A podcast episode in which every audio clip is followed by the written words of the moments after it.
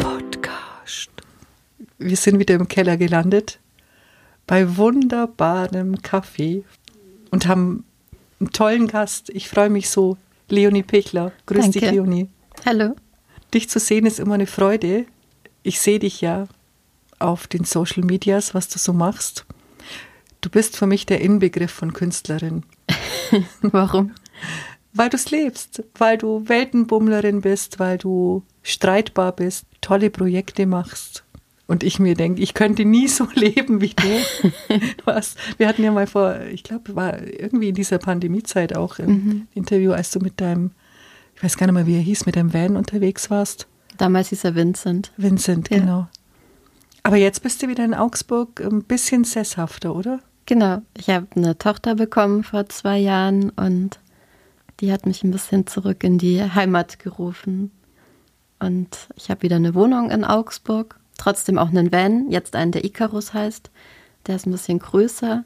Ich nenne ihn liebevoll meinen Bourgeoisen-Van, weil er eine Küche hat. ist immer noch ein alter Du wirst spießig. Ja, ist ein Oldtimer, ist ein total schöner, schöner Van. Genau, aber ich bin gern wieder zurückgekommen, auch wieder zurück zu Bluespots Productions und die, ja, die Wurzeln haben gerufen und die Familie und die Freundschaften.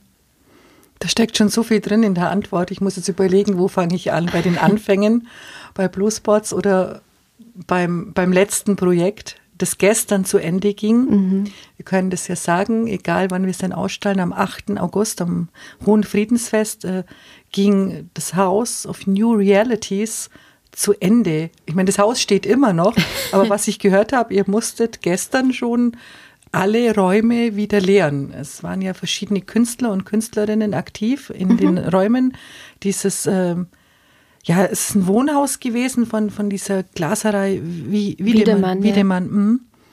Und ich bin gestern Gott sei Dank noch hin, dass ich weiß, wovon ich spreche. Es war toll, es war sehr inspirierend. Und ich hatte ein bisschen das Gefühl, hey, cool, ich könnte jetzt auch in Berlin sitzen oder in New York. Es war echt toll. Wie Das haben kam es viele dazu? gesagt, Mhm. ja. Für Ähm. alle, um sie neidisch zu machen. Was haben, was haben sie verpasst? Was war da, die- was war da die Idee? Ähm, und du wirst ja immer wieder geholt. Also wir kommen mit Sicherheit auch darauf zurück, was du alles gemacht hast. Auch in der Zeit, wo du unterwegs warst, Ja. gab es ja einige Projekte, auch in Augsburg, die ich besuchen durfte. Aber jetzt vielleicht wirklich zum letzten House of New Realities. Ja. Ähm, Nein, es war auch sehr spannend. Mhm. Also tatsächlich hat das Ganze vor fünf Monaten erst begonnen mit einer Sprachnachricht von einer Freundin, Anja Wiedemann, eben aus dieser Vermieterfamilie, die meinte, du Leonie, wir haben da den Leerstand und es soll saniert werden, aber es zieht sich wieder. Willst du oder Bluespots da nicht irgendwas machen? Das tut dir leid um den Leerstand. Und dann sind wir natürlich sofort hingegangen, haben uns das angeschaut und waren einfach überwältigt. Also du warst da, das sind drei Häuser, also komplette Häuser mit sechs Wohnungen und dieser alten Schreinerei. Und es sah einfach alles so befreiend aus, weil wir wussten, dort darf man alles machen, man darf bohren, man darf die Wände bemalen, es muss irgendwie nichts, nichts ist spießig, nichts ist poliert. Und klassischerweise machen wir natürlich Theaterstücke, also wir inszenieren ja eigentlich ähm, in besonderen Orten. Und da ist aber was anderes passiert, also weil es so viele Räume waren und auch ein bisschen geprägt vom Geist der Dokumenta letztes Jahr. Ich weiß nicht, ob du dort warst.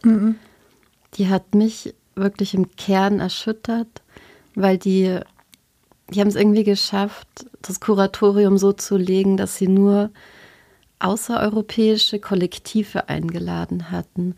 Und es ging ganz bewusst darum, mal Gemeinschaft auch als Kunstraum zu zeigen und Protest als Kunstraum und wegzugehen von, von Egos und von Künstler-Egos hin zu Kollektiven und auch weg von, von der Dokumenta als ein Ort, der irgendwie Geld generiert, zu ja, Gemeinschaft und anderen einen Platz geben, andere sichtbar machen. Und ich dachte, wenn das die Dokumenta kann, dann müssen wir das irgendwie auch können. Und also wirklich im Haus war dann der Impuls, was, wenn wir einen Open Call machen, was, wenn wir diese Räume freigeben und was, wenn wir mal die Bühne für andere bereiten und sie nicht selber bespielen und schauen, wem können wir Sichtbarkeit in der Stadt geben und wer kann vielleicht von unserem Know-how und Connections auch ein bisschen profitieren. Und dann waren wir erstmal verunsichert auch, weil wir haben noch nie ein Museum gestaltet und es war klar, wir wollen aber, wenn KünstlerInnen und Aktivistinnen mischen. Und dann ging der Prozess los. Also wie formuliert man den Open Call? Wie suchen wir Leute? Wie viele werden sich melden? Was können wir bieten? Was können wir nicht bieten? Wir waren ja vollkommen im luftleeren Raum, ohne Erfahrungswerte und äh, dachten, vielleicht melden sich so 20. Das hätten wir gut gefunden. Und dann mhm. kamen 55 Bewerbungen. Und wir waren beim Sichten einfach komplett überwältigt von der Ideenvielfalt, von dem Reichtum. Und es ist schwer, also mein persönlicher künstlerisch Kunstbegriff ist nicht existent. So Kunst ist komplett frei. Kunst ist, was sich zeigen möchte, ist ein tiefes menschliches Bedürfnis auch. Und also es gibt irgendwie keine Kriterien, unter denen wir da hätten auswählen können, vor allem weil wir ja auch Aktivistinnen und Vereine wollten. Und, und dann haben wir beschlossen, ja, dann nehmen wir alle. So, dann mhm. müssen wir jetzt irgendwie Platz schaffen, clustern. Und das war die beste Entscheidung ever, weil das Projekt wurde riesig äh, innerhalb von ein paar Minuten, aber ja, du hast das ja auch erlebt. So, da ist da eine Krankenschwester, die Kunst macht, neben einer etablierten Künstlerin, neben einem jungen Designer, neben einem Büroangestellten, der irgendwie schon immer malt, neben, neben, neben und hm.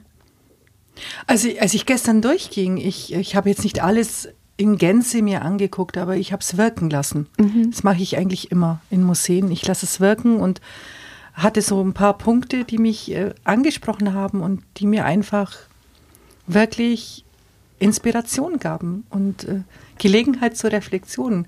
Spannenderweise gab es äh, einen Raum, da, da gibt es ein Bild, äh, man sieht eine Hand an, äh, wie an der Handschelle mhm. mit dem Handy Smartphone in der Hand. Und ich habe ein Selfie gemacht mit meinem Handy. Ich habe das heute auch gepostet und drüber geschrieben, Slave off. Und habe das gestern meinem Mann gezeigt und ähm, der meinte, cooles Bild. Hat das immer ein bisschen begrittelt, dass ich ständig an diesem Ding hänge. Aber es ist schon so, diese Selbstreflexion. Mhm. Das heißt ja nicht, dass ich das sehe und mir dann denke, boah, und jetzt Handy weg und nie wieder. Nein, du denkst, oh cool, ich mache einen Post damit.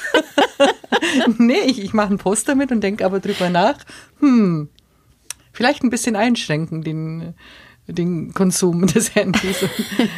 das finde ich macht ja Kunst auch aus, drüber nachzudenken. Ja. Ich glaube, Kunst heißt doch nicht, äh, sofort alles über, über den Haufen zu werfen und komplett äh, alles schlecht zu finden, was man bis dato gemacht hat, sondern einfach zu reflektieren, nachzudenken. Also ich denke in dem Moment jetzt wirklich auch an ein anderes Projekt, das ich erleben durfte, als du ähm, im Fucker- und Welser Museum aktiv warst vor einigen Monaten mhm. und es ja da auch darum ging, dieses Museum anders zu sehen und auch diese Familien anders zu sehen, die ja doch vielleicht irgendwo auch ein bisschen berechtigten Hype haben in unserer Stadt, mhm. weil sie auch die bekannten Namen sind, aber wo man sich auch mit der Geschichte auseinandersetzen muss. Und das hast ja du getan. Ja. Und dahin zu gehen und, und diese Perspektive einzunehmen oder was heißt einzunehmen, diese Perspektive zumindest mal anzugucken, zuzulassen und drüber nachzudenken und vielleicht die eigene Perspektive ähm, einzunorden oder zu, zu verändern oder ihren neuen Blickwinkel zu geben. Oder yeah. so empfinde ich das immer bei dem, was du machst. Ich habe nie das Gefühl, dass du mir was aufdrängst und ich muss dann meine Meinung komplett verändern, aber ich, ich kann anfangen nachzudenken. Nein, ich, äh, ich glaube nicht an die moralische Keule. Von Ist Brecht, ein, ja. nee, von Brecht gibt es immer das Zitat Vorhang zu und alle Fragen offen. Mhm. Und da, danach arbeite ich eigentlich gern. Also ich, ich stelle gerne Fragen. Ich äh, stelle gern die Wirklichkeit in Frage, auch wie wir sie sehen. Ich stelle aber auch meine eigene Wirklichkeit ständig in Frage. Und das wird selten als Fingerzeig empfunden, weil ich, ich glaube, ich bin selber so tief in dieser Reise drinnen. Ich stehe da ja nicht drüber. Und im Fugger- und Welser Museum geht es ja ganz konkret darum, eine postkoloniale Perspektive einzunehmen. Das ist in dem Fall ja keine persönliche, weil das ich bin, sondern ähm, das ist eine kritische Auseinandersetzung mit vielen AutorInnen der Zeit und kritischen Gedankengut. Und durch diese Schulung, weil wir zum Beispiel den Audio Walk, Walk mhm. of Fame gemacht haben, da haben wir dann bei einem Antirassismus-Seminar mitgemacht und ich habe mich immer mehr eingelesen in Postkolonialität und dann natürlich beeinträchtigt das irgendwann die Wahrnehmung, färbt sich und dann gehe ich durch ein Museum wie das Fugger und Welser Museum kritischer und kann diese Kritik teilen, aber die kommt nicht von einem überheblichen Standpunkt, weil ich musste selber auch erst durch diese Wasser gewaschen werden. Davor war mein Blick auch unkritisch. Also ich habe diesen vermeintlichen harten Cut jetzt vom House of New Realities zum Fugger und Welser Museum nicht gemacht, um ähm, da jetzt das zu übergehen. Wir hatten ja. da jetzt gerade gesprochen, aber ähm, im Fugger und Welser Museum kann man ja deine Arbeit weiterhin erleben. Bis Ende August. Bis Ende August. Ja, da müsst und, ihr schnell schneiden, Andi. Ja. Aber der Walk of Fame, den Audio Walk, gibt es den dann nicht mehr? Doch, den gibt es noch. Den, ja, den kann man erleben, ja. Genau, den also kann man Walk of Fame mit zwei F geschrieben. Mhm. Also, dass man so weggeht von vom Weg Fame vom der Stadt und ein bisschen hinter die Kulissen schaut. Und das ist ein richtig, richtig schöner Audio-Walk geworden, finde ich, der mhm. auch ganz viele Leute irgendwie mit wachrüttelt und der unser wachgerüttelt werden eben auf authentische Art zeigt. Dass die Zuhörer nicht denken, die erzählen hier was von einem Museum, das es nicht mehr gibt. Das ist ja ein Pop-up-Museum äh, gewesen jetzt äh, bis gestern. Und das andere, den Walk Off mit Doppel F, Fame, äh, also weg vom Ruhm, den kann man noch erleben im Fugger und Welser Museum. Und es gibt ja immer wieder was von dir, da bin ich mir sicher. Weil du bist ja auch so eine Pop-Up-Künstlerin. Das hatte ich mir nämlich gedacht bei Pop-Up-Museum. Du poppst dann plötzlich wieder auf und bist mhm. da und dann kommt wieder was von Leonie. Und dann denke ich mal, ach cool. ich, ähm, wenn ich so überlege, Blue Sports Productions, damit begann es ja bei mhm. dir habe ich wahrgenommen, aber weniger konsumiert. So die ersten Berührungspunkte waren tatsächlich mal bei einer Modenschau. War das mal Fair Augsburg oder? Ja, das war diese Shopping Queen. Ja, ja. Stimmt, klar. Was sonst? Stimmt, das war so lustig, ja. Was macht eine Cleo? Bei, bei eine Klatschreporterin. Wie kommt eine Klatschreporterin zu einer so tiefgehenden Künstlerin? Wie kann es anders sein als über Shopping Queen. Ja, ich bin damals mit 50 Euro, Euro losmarschiert ja. und ich habe nicht gewonnen. Das kann man hier mal am Rand erwähnen. Obwohl ich fand, dass meine Einkäufe gut waren. Ja. Nein, das war wirklich witzig. Ja, da wollten wir Shopping Queen ein bisschen torpedieren und haben die Leute mit 50 Euro und man durfte nur nachhaltig einkaufen. Nur nachhaltig? Das ist auch schon ewig her, hm. das ist sicher schon weiß nicht. Also einige Jahre. Zehn, ja. Ich weiß, ich, ich habe nicht gewonnen, weil mein Batik-Shirt aus dem Second-Hand-Laden irgendwie aus dem Urlaubsort kam. Und es war euch nicht nachhaltig genug, weil es hätte aus Augsburg sein müssen. Ja, genau, das war der Grund. Ich du erinnerst dich da sicher besser dran, weil das für dich traumatisierend war. ja, weil ich halt nicht so tief geguckt habe. Ich habe das nicht verstanden jetzt könnte ich sagen, das war der Beginn einer wunderbaren Freundschaft Doch, zwischen uns. Ja. ja. Und seitdem immer wieder ähm, dich getroffen, sogar im Ausland, an schwedischen Flughäfen. Ja, Mitsommer. Mitsommer. Hm. Vor das drei Jahren, oder? Haben wir uns am Flughafen mhm. zufällig getroffen. Da dachte ich mir dann auch, okay, Marion ist mir irgendwie mitgegeben als Gefährtin. Also ich glaube dann schon auch an so außergewöhnliche Zufälle, dass die was bedeuten. Wobei das ja auch was mit deiner Arbeit zu tun hat, weil ähm, das war auch so eine Begegnung, die wir hatten, als du dich mit den Svendborger Gedichten beschäftigt hast, mhm. im Rahmen äh, der Brechttage des Brechtfestivals. Und ja, wir hatten viele schöne Begegnungen. Mhm. Und also für mich war das prägendste sicherlich auch der Spaziergang am Ammersee. Ja. Zu Corona-Zeiten, mhm. als ich schwanger war und wir ich glaube, uns einfach auch zum ersten Mal übers Leben einfach ausgetauscht haben und nicht nur über Kunst und Arbeit. Es war in der Vorweihnachtszeit 2020. Mhm. Es war dieses Corona-Jahr, ja. Ja, ich erinnere mich auch, weil seitdem ist viel passiert. Ja. bei dir, bei mir. Ähm, und äh, ja, das, das, hat mich auch inspiriert. Also dich zu erleben inspiriert schon. Du bist ein inspirierender Mensch und ich kann mir gut vorstellen, dass jeder, der mit dir arbeitet, ähm, auch Seiten an sich entdecken kann, die er nicht kannte. Ja, das ist schön, dass du das sagst. Das ist mir tatsächlich wichtig. Mhm. Also ich dachte, oder ich habe das auch erfahren, so ja, dass ich oft eine gute Projektleitung auch sein kann, weil ich eigentlich gern Seiten spiegel in Menschen und äh, auch Menschen wahnsinnig gern bei ihrem persönlichen Wachstum helfe. Also ich glaube, dafür sind wir auf der Welt, um das mal mhm. plakativ zu sagen. Und ich habe da wenig Zeit für Oberflächlichkeiten. Ich mag eigentlich gern tiefe Gespräche. Ich mag gerne mich äh, auf einer, was sich für mich wie wahrhaftigen Ebene anfühlt, irgendwie arbeiten und spiegeln und auch Prozesse anschauen. Ist es dann alles so ein Gesamtpaket Kunst für dich? Ich habe schon öfter hier Menschen äh, mir gegenüber sitzen gehabt, die diese verschiedenen Rollen einnehmen in der Kunst, die nicht nur die Schaffen, Kunstschaffenden sind, sondern was du auch gesagt hast, die die sind, die andere auch inspirieren, Kunst zu machen, Projekte leiten, kuratieren. Ist es wichtig für dich? War das so ein Prozess, so eine Entwicklung von der Künstlerin ähm, zur Kuratorin, zur Autorin, zur Regisseurin zu werden? Oder war das immer schon da? Ich glaube, es ist bei mir sehr verbunden, alles miteinander. Also ich würde das gar nicht trennen. Ich habe weder, also weder Leben noch Arbeit trenne ich viel voneinander, noch Leben und Kunst.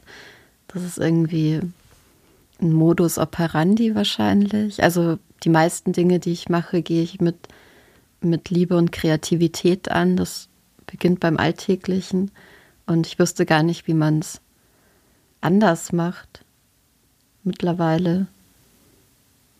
Und diese Rollen, ich glaube, bei Bluespots am Anfang, das ist, ist ja auch man hat ja nicht sofort einen Ruf als Künstlerin und kriegt Aufträge, bei denen man rein künstlerisch arbeitet. Man schafft sich ja auch erstmal seine Projekte und Projektgelder und das war ganz schön viel Management. Also das ist ganz schön viel mhm. Sponsorensuche, auch ähm, Gespräche mit PolitikerInnen und Management. Und mir macht das Spaß. Ich habe da eine Begabung für. Das ist mir, glaube ich, mitgegeben.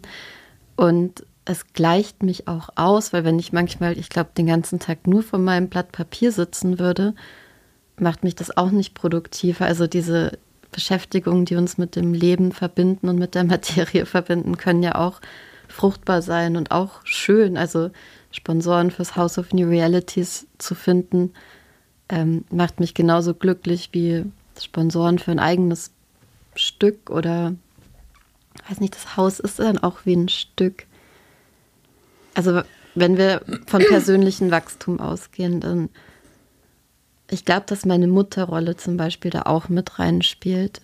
Mutter zu werden hat ganz viel mit mir gemacht und ganz viel mir geholfen, mein eigenes Ego nochmal zu transzendieren. Also plötzlich ist da dieser andere Mensch und man darf für diesen Menschen Räume und Realitäten schaffen und jeden Tag gestalten. Und das ist schöner, so viel schöner als das ganze eigene Leben. Das ist mein Empfinden. Also mir ist irgendwie klar geworden, dass ich den, den allerschönsten Tag vor Luna, also meiner Tochter, gegen den schlimmsten Tag mit ihr sofort tauschen würde. Also es hat mich in meinem Leben noch nicht so sehr berührt.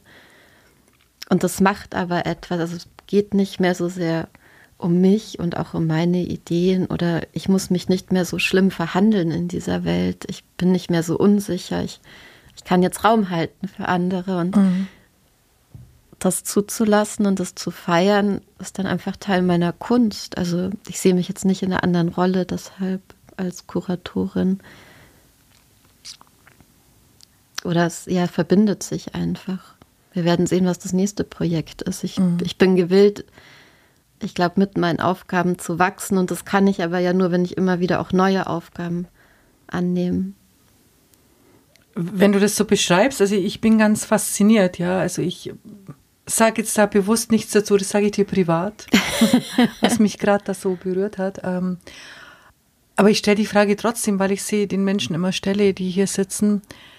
Wie, wie kamst du dann zur Kunst? Gibt es da diesen, diesen Moment, den du benennen kannst, wo du wusstest, das ist mein Weg, ich, ich möchte künstlerisch aktiv sein und keine Banklehre machen oder, oder ähm, irgendwas anderes beruflich? Ähm, klar gibt es den, ja. Ich kann den jetzt nicht ganz im Detail teilen. Ähm, das würde zu weit führen, aber abstrakt formuliert kann man schon sagen, das Bewusstsein des Todes mhm. war für mich die größte Lehre, die ich irgendwie erfahren konnte. Und ich habe, ich war ziemlich früh mit 18, 19 mal ähm, total überzeugt davon, dass ich früh sterben würde. Und also diese Gründe würden jetzt zu weit führen. Muss auch nicht. Bei uns Aber, muss niemand irgendwie alles achten. Also so sehr überzeugt, dass ich angefangen habe, Abschiedsbriefe zu schreiben. Und ich habe das mit niemandem geteilt so. Aber also diese Überzeugung in mir war so gefestigt, dass, dass ich dann nach dem Abi äh, als alle irgendwie auf Jobsuche waren und äh, mein, mein Hintergrund ist sehr bürgerlich. Also wir waren jetzt die Ersten, die überhaupt studiert haben und es hat niemand erwartet, eher eine Lehre oder was Solides.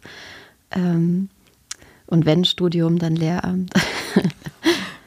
Aber es hat ja für mich keinen Sinn gemacht, weil ich dachte, naja, ich glaube, ich mache jetzt einfach, was mich interessiert, weil ich verlasse ja diesen Planeten auch bald wieder. Zum Glück nicht. Zum Glück für Augsburg und die Welt bist du noch da.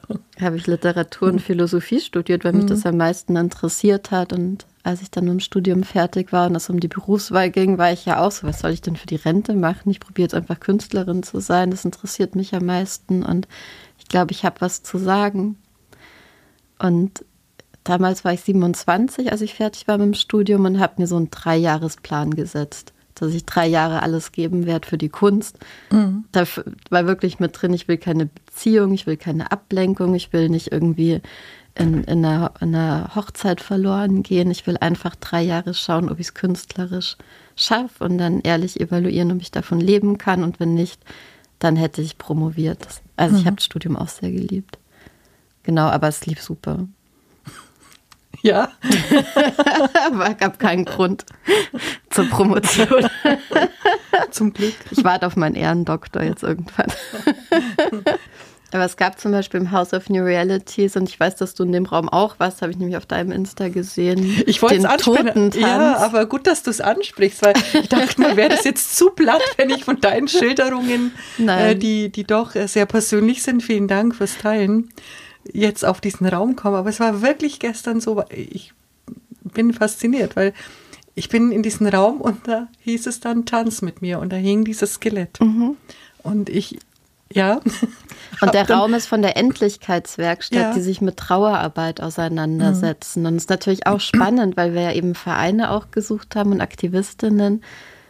Und dass, dass die auch Räume gestalten, die ja nochmal anders berühren als jetzt vielleicht nur KünstlerInnen, finde ich auch schön. Also ja, die Aufforderung, mit dem Tod zu tanzen, der eigenen Endlichkeit ins Auge zu schauen, um zu verstehen, dass wir leben, so dass wir jetzt ja. leben und hier sind und wir sind alle endlich. Ich habe das heute gepostet. Lebe das Leben mit diesem Bild, während ja. ich mit diesem Skelett tanze. Ich habe da gestern auch mit äh, einer der Macherinnen aus dieses Raumes gesprochen. Mhm. Ich wusste es nicht. Ich habe jemand genötigt, ein Foto von mir zu machen und die, die ähm, peinliche Insta-Influencer-Fotoshow abzogen und dann haben wir uns unterhalten. Aber es ist wirklich so, ähm, interessanterweise, weil du das angesprochen hast, diese Auseinandersetzung mit der Endlichkeit, die ich seit einigen Monaten intensiv auch erlebe, nicht, weil ich jetzt so denke, es ist jetzt bald vorbei, aber die führt schon dazu, auch sich selber zu hinterfragen und ähm, ich sage es jetzt mal ein bisschen, doch, ja, ich, ich künstlerisch aktiv zu sein oder sich auch mhm. auszudrücken und auch was zu trauen und zu leben. Ja. Und weil du das vorhin auch ansprachst mit deiner Tochter, ja, dieses, dieses, ich finde ja wirklich tatsächlich, dass auch in, in schlimmen Momenten oder in der größten Trauer eine unglaubliche Kraft stecken kann. Und ja, eine Power für, für künstlerischen Ausdruck. Ja. Auf jeden Fall. Ich glaube, dass die allergrößten Schwierigkeiten und Ängste und Probleme die allergrößten Befreiungsschläge für uns bereithalten. Und du, also du hast das ja auch gesehen, als, als ich schwanger war, lief ja alles irgendwie schwer.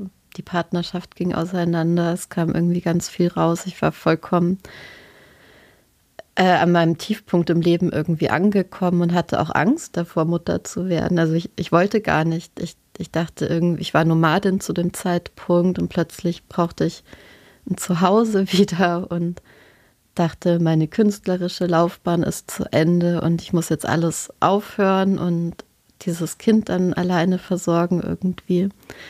Und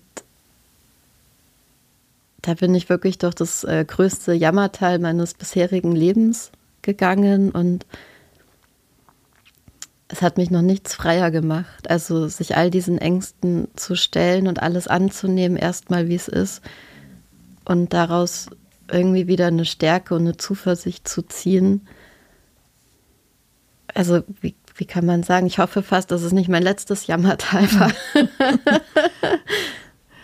Wobei ich sagen muss, was ich an dir immer schon bewundert habe und ich glaube, deswegen genieße ich auch die Gespräche so mit dir, ist diese Klarheit, weil die Dinge, die du auch jetzt angesprochen hast, sind ja nicht per se Dinge, die man jetzt so erwartet, dass Menschen drüber sprechen, jetzt auch in einem Interview. Ja. Ja sehr persönlich. Aber ich habe manchmal das Gefühl, diese Klarheit fehlt uns in der Menschheit. Ich glaube, die Komplexität fehlt. Also mhm die ist mir manchmal auch wichtig, weil wir führen ja beide ein Insta-Leben auch. Und auf Insta sieht dann immer alles sehr glücklich und poliert aus, aber natürlich sind da im Untergrund immer auch tiefere Prozesse mhm. am Werkeln. Und ich glaube, nur wenn wir die eigene Komplexität und Traurigkeit und Tiefe zulassen, erlauben wir unserem Gegenüber das auch zu tun. Also das ist diese Spiegelwirkung. So, deshalb muss ich natürlich auch bei mir anfangen und die, die eigene Verletzbarkeit thematisieren, auf das andere ihre Verletzungen spüren dürfen auch. Ja, ich, ich lasse es jetzt mal so stehen. Ich, ich, ich will gar nichts dazu sagen, weil es einfach äh, alles aussagt. Ja kommen wir zur Kunst zurück. Aber es ist ja auch für mich, es ist, ist auch Kunst. Das, die Kunst, das Leben zu leben. Ja, ist eigentlich die einzige Kunst, oder? Kunst ist ja ein Hilfsmittel, um mit seiner eigenen Gefühlswelt oder seinen eigenen Traumata, Themen, vielleicht sogar transgenerationalen Themen, also egal wo sie herkommen, irgendwie einen Umgang zu finden. Und deshalb empfinde ich Kunst auch einfach als ein Menschenrecht, weil wir das alle benötigen und brauchen, um eigentlich vor dem, vor dem Wahnsinn so geschützt zu sein, der es irgendwie auch bedeutet, in unserem System zu leben. Und sie ist generationenübergreifend. Ich habe gestern so einen Moment erlebt im Haus, wo ich mir dachte, es, es gab diesen Moment, als äh, die ja, Rapperin auftrat. Mhm. Ich, ich, weiß gar Coconel, nicht. großartige Rapperin, ja. ja. Und, und sie hat aus diesem Fenster raus äh, gesungen und da stand ein kleiner Junge, wie so ein kleiner Prinz stand er da. Und er hat ganz beseelt äh, zugehört und zugeguckt. Und allein diesen Moment zu erleben, dieses Kind, diesen Jungen da zu sehen, wie er die Sängerin, äh, ja, ich will nicht sagen bewundert, das war's nicht er hat zugehört und zugeguckt und äh, ich kann nicht sagen, was in dem Kopf dieses Kindes abging, aber dieser Blick, der war einfach nur wunderschön. Was hat der für dich bedeutet? Es war so, so, so echt und so pur und so interessiert und so ohne Wertung. Mhm. Genau. Dieser Blick war ohne Wertung. Er war einfach nur neugierig, interessiert, er war da. Das ist schön, ja. Und, und hat es erlebt, den Moment. das hat mich wirklich fasziniert.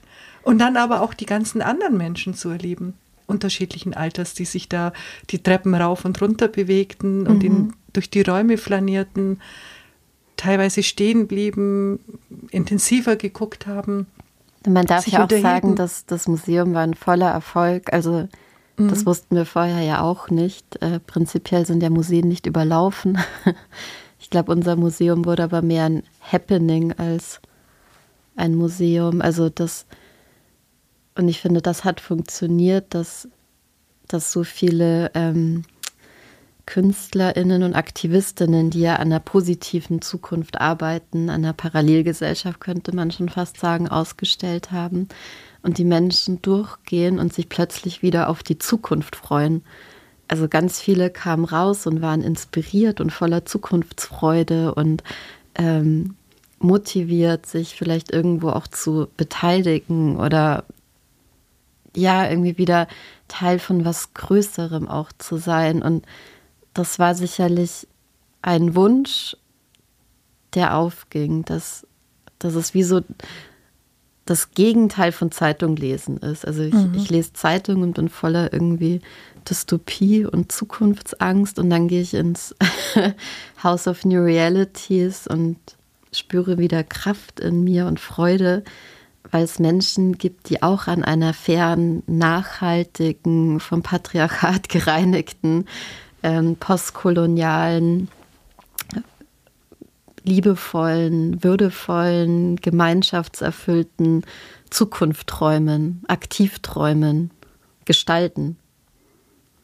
Ich habe da noch zwei Erlebnisse von gestern, mhm. weil du das gerade sagst. Ähm, es begann schon am Eintritt. Es war ja so, dass man äh, selbst wählen konnte, ob man bezahlt oder nicht. Mhm. Und ähm, der Schwabe in mir dachte sich, hm. Die Schweben. oh, jetzt kommt Leonie. Ich bin noch, ich bin ja, die Schwäbin in mir. Ähm, und es gab dann für diese 10 Euro diese ähm, Warums. Mhm. Dann hatte ich plötzlich so ein Holzteil in der Hand. Mein Warum von 10 Euro. Und dann marschierte ich da in dieses Café, Café Eder und äh, habe einen der besten Marmorkuchen seit langem gegessen und, und ein Bier dazu. Und es war so klar, als ich dann gefragt wurde, ob ich was zurück will, dass ich nichts zurück wollte. Warum auch? Ich habe dieses Holzteil dahin gelegt und das war okay. Weil es, nein, also was ich damit sagen will, diese vermeintliches Umrechnen, dieses vermeintliche Umrechnen in das sind doch 10 Euro, war so egal. Also auf gut Schwäbisch gesagt, wurscht. Ich muss aber tatsächlich auch sagen, es waren 5 Euro. Ich hatte 10. Achso, der nee, Wert war dann Der Wert fünf. war 5, also man hat 10 Euro Eintritt gezahlt und 5 mhm. blieben und 5 hat man sozusagen als Warums zurückbekommen, um die ähm, im Museumsshop für die Community oder mhm. eben für Getränke oder Kuchen aber es war egal, auszugeben. was es wert ist. Übrigens von Evi Koch, du kannst da auch ja, einen Evi kocht, ja. äh, Kochkurs wow. belegen. Ich, ich finde sie auch ganz großartig und mhm. vegan, also alles. Apropos, das ist vielleicht noch für die Zuhörer vielleicht wichtig, die waren es dann alle 55, die sich beworben haben, haben auch ausgestellt? Ja, also ich glaube zwei, drei sind im Prozess ähm, abgesprungen, weil sie es persönlich nicht geschafft haben. Aber dann aber die kam anderen, noch mal wie, wie, wie kann man das noch, gibt es da irgendwie eine Dokumentation oder eine Möglichkeit mhm. zu sehen, wer alles dabei war, ja. dass man sich mit denen nochmal beschäftigen kann, wenn man es jetzt verpasst hat und nicht wie ich auf den letzten Drücker noch rein. Nee, schön, dass du fragst. Ja, ja, ist wichtig. Wir, wir wollen den Benefit für uns Zuhörer. Es gibt tatsächlich das komplette House of New Realities als virtuelles Museum. Mhm. Das ist Teil von einer Inklusionskampagne, die wir auch gemacht haben. Also die Räume waren ja nicht begehbar für alle. Es gab einfach Mobilitätsbeeinträchtigungen äh, leider. Und deshalb haben wir beschlossen, alle Inhalte zu fotografieren und zu dokumentieren. Und seit dem 6.8. schon ist das ganze Museum online anschaubar und das ist für uns auch Teilhabe. Also wir wollten keine exklusiven Inhalte schaffen, die man nur sehen kann, wenn man in Augsburg ist. Äh und das heißt dann auch House of New Realities? Ähm, es gibt eine Insta-Seite oder eine Internetseite? Eine Internetseite, mhm. das Cargo-Site House of New Realities. Man, man findet es ungefähr so. Wir werden es überall, ja. wo wir diesen Podcast hochladen, dazu schreiben. Und es gibt auch noch ein Video, das gerade mhm. angefertigt wird, eine Dokumentation. Und es gibt in uns auch den Wunsch, einen Katalog zu machen, aber das lassen wir gerade noch mhm. offen und schauen. Ja, ich finde es wichtig für die Nachwelt, ja. für die nicht Dagewesenen. Ja, weil es ist schon ein Aufleuchten mhm. in Raum und Zeit. Also ich glaube, dass so ein Projekt in, in der Größe mit der Strahlkraft und, und mit der gelebten Utopie auch, weiß nicht, vielleicht alle zehn Jahre stattfindet. Und das in Augsburg. Ja, und genau vor zehn Jahren war zum Beispiel Grand Hotel Gründung. Und mhm. das meine ich mit Grand Hotel war wahnsinnig inspirierend auch. Also ist es immer noch. Aber seinerzeit ja auch ein totales Alleinstellungsmerkmal. Und was das House of New Realities auch gemacht hat, das sieht man also jetzt nicht, aber Teil 1 des Projektes war eigentlich ja Gemeinschaft. Also zu sagen, wenn wir eine neue Gemeinschaft schaffen, dann, dann ist schon ein Kunstwerk passiert. Und deshalb haben wir die Aufbauzeiten so gelegt, dass wir uns immer Donnerstag und Sonntags von 16 bis 20 Uhr getroffen haben, damit die Leute nicht einzeln vor sich hin werkeln, sondern sich gegenseitig helfen mit Material, mit Zeit, mit ähm, Tools, aber auch mit Kinderbetreuung und mit Essen. Und so haben wir diesen Aufbau Juli genutzt, um die Community zu stärken und neue Vernetzungen zu schaffen und ich sage dazu, das neuronale Netz der Stadt zu verändern. Mhm. Weil ich finde, wenn sich fantastische Menschen neu verbinden und verbünden und Empowerment leben, dann kann daraus wieder was ganz Neues passieren. Und wir haben zum Beispiel auch Workshops gegeben, wie man Sponsoren findet und wie man seine Selbstdarstellung optimiert, weil ich finde, dass Blue Spots Productions darin ziemlich gut ist und wir haben da auch viel gelernt. Wir hatten selber mal jahrelange Coachings in dem Bereich und ja, dieses Wissen weiterzugeben war auch ein sehr, sehr schöner Teil. Und der ist einfach geglückt und der bleibt ja länger oder ewig. Und der zweite Teil des Kunstwerks ist das Museum und das ist jetzt auch geglückt, aber das vergeht wieder. Das wird ja seit gestern abgebaut und heute nach dem Podcast gehe ich auch hin und wir bauen weiter ab. Und ich finde auch, dass, dass es okay ist, weil viele fragen, ja, war so viel Arbeit und jetzt ist es vorbei. Und ich meine, als Theatermacherin bin ich weißt du, eh nicht verwöhnt von der Ewigkeit. Also die meisten Projekte sind ja irgendwie für den Moment und für die Bühne und für einen aufleuchtenden Zeit und Raum. Und das ist auch das Schöne am House of New Realities, weil ja, es, es geht dann wieder so. Wir müssen jetzt nicht das ein Jahr, zwei Jahre, drei Jahre am Leben erhalten und strukturelle Förderung beantragen mhm. und Festanstellungen kreieren, sondern das also ich, ich mag diese Kurzlebigkeit. Ich mag für fünf Monate in die volle Verantwortung gehen und dann jetzt aber auch wieder spüren, wie die Last von den Schultern mhm. genommen wird und wieder Platz für Neues ist. Leider können die Menschen deine strahlenden Augen nicht sehen. Wo wahrscheinlich schon wieder dahinter tausend Gedanken sind, was als nächstes kommt. Ja. ich habe mich gerade äh, an, an was anderes erinnert, was auch in diesem Jahr war. Äh, von Blue Spots, wo du auch beteiligt warst im, im Rahmen des Brecht-Festivals, ähm, die Veranstaltung in der Sauna. Ja. Ich hatte nämlich noch nie ein Theaterstück in der Sauna erlebt. Ja, ich auch nicht. das war auch, ja, toll. Das war auch sehr schön. Ja, es mhm. war fürs Brecht-Festival und das fand in Lechhausen statt. Und dann sind wir durch Lechhausen gelaufen. Wir kannten Lechhausen auch nicht so gut. Und mir ist die Saunawelt Lechhausen aufgefallen, die neu für mich war. Und es ist ja eine Sauna mitten, mhm. also im Erdgeschoss von so einem Wohngebäude. Und das war so skurril und wir sind rein und dann war da dieses gut bürgerliche Bistro und diese Saunen. Und dann bin ich eine Woche später auch einfach in die Sauna gegangen und habe mir das mal angeschaut und dachte, ja, könnte man nicht Schauspieler hier Aufgüsse machen ja. lassen und über Brecht referieren lassen. Und dann kam Sauna, ein Drama in drei Aufgüssen. Und das hat Spaß gemacht. Ja. War auch sehr erfolgreich, muss ich sagen. Das hat irgendwie Presse, Publikum und uns gleichermaßen gut gefallen und Spaß gemacht. Aber man darf ja nicht vergessen zu erwähnen, dass du nicht nur in Augsburg inszenierst und Projekte anregst, sondern auch weltweit. Ja, also ich habe vor allem viel in Dänemark gearbeitet in den letzten Jahren, war ein paar Jahre lang auch Regisseurin an einem dänischen Haus und habe damals vier Jahre Bluespots verlassen und ja, hatte viele Projekte in Europa und es war eine schöne Wachstumsphase und ich glaube, wenn ich jetzt drauf zurückblicke, auch nötig. Also es ist ja, vieles findet doch wie so eine Pendelbewegung statt oder Atembewegung. Und nach sieben Jahren Bluespots war ich irgendwie bereit, mal mehr für eine Solonummer auch. Also während ich in den ersten Jahren das Ensemble und Kollektiv wahnsinnig gebraucht habe, auch ich war ja einfach neue Künstlerin und unsicher und ich habe Okay, ich habe gelitten, ich habe Ängste ausgestanden vor jeder ersten Lesung und wenn ich Texte von mir geteilt habe und vor Premieren, man, man muss ja auch erst reinwachsen in die eigene Souveränität so. Und dann hatte sich aber was geändert, dass ich irgendwie nach ein paar Jahren nicht mehr so auf das Feedback scharf war und es mir sogar egal war manchmal, ob was kam oder nicht.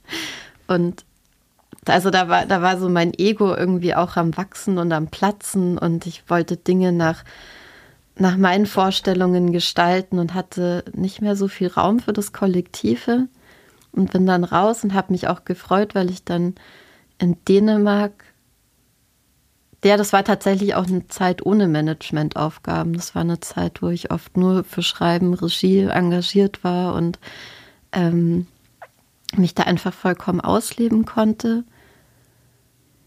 Und dann kam aber wieder diese Rückbewegung im Sinne von nach vielen Jahren mehr alleine, der Wunsch wieder nach Kollektiv und dann ja eben auch mit Familie und Kind der Wunsch wieder nach Gemeinschaft.